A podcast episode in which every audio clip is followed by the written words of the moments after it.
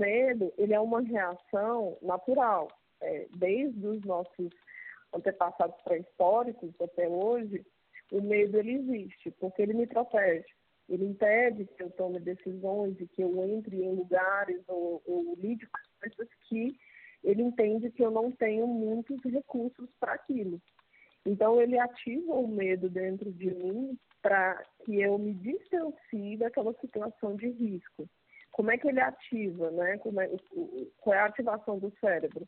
Ele faz com que o meu corpo ele comece a ficar muito tenso, porque ele pode precisar fugir daquela situação, ele começa a acelerar o meu batimento cardíaco, a diminuir a frequência da minha respiração, que são todos sintomas muito parecidos, né, como uma falta de ar, como até um adoecimento fisiológico.